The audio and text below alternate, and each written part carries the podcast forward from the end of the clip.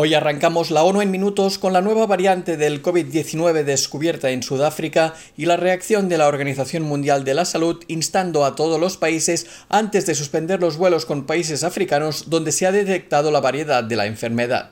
Un saludo de Jordi Trujols.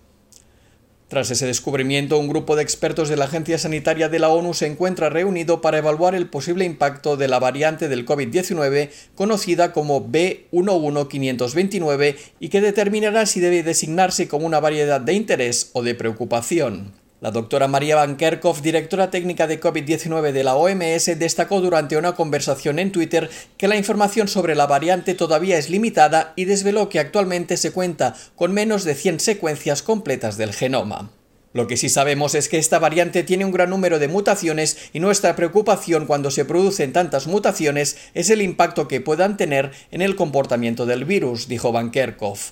La especialista explicó que todavía se necesitarán algunas semanas para comprender las implicaciones de la variante y que los investigadores están trabajando para entender mejor las mutaciones, lo que pueden significar en cuanto a la transmisibilidad o virulencia de la variante y cómo éstas pueden afectar a los diagnósticos, terapias y vacunas.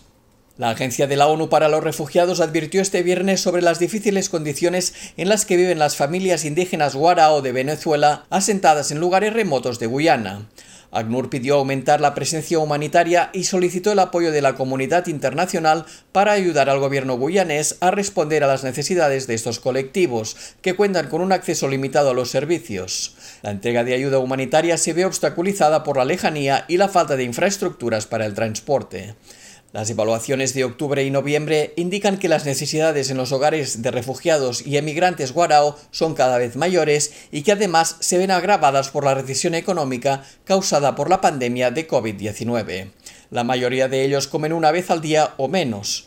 Ante la falta de oportunidades de trabajo formal, muchos han recurrido a la mendicidad, a trabajos esporádicos, a la venta de artesanías o a depender de la ayuda humanitaria. Tampoco tienen acceso a agua potable y precisan de los ríos para beber, así como para bañarse y defecar.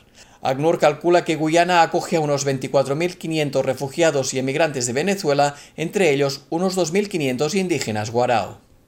Y el organismo de las Naciones Unidas también manifestó su tristeza y consternación por el fallecimiento de 27 personas en el Canal de la Mancha. El incidente se produjo este miércoles cuando intentaban cruzar una de las rutas marítimas más peligrosas del mundo. La directora de la Oficina Regional de ACNUR para Europa indicó que esta desgracia pudo haberse evitado y destacó que ha llegado el momento en que todos los estados y la sociedad civil se comprometan a poner la vida, los derechos y la dignidad de las personas en el centro de las conversaciones para buscar soluciones a esta cuestión. Pascal Mogó también destacó la necesidad de emprender una respuesta coordinada y global, no solo en el Canal de la Mancha, sino también en otras latitudes.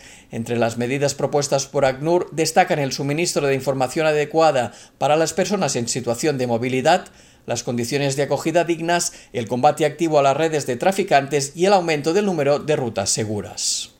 Y continuando con temas de asistencia humanitaria, el Programa Mundial de Alimentos calcula que unos 9 millones y medio de personas en Etiopía precisan ayuda alimentaria a causa del actual conflicto en la parte norte de la nación africana.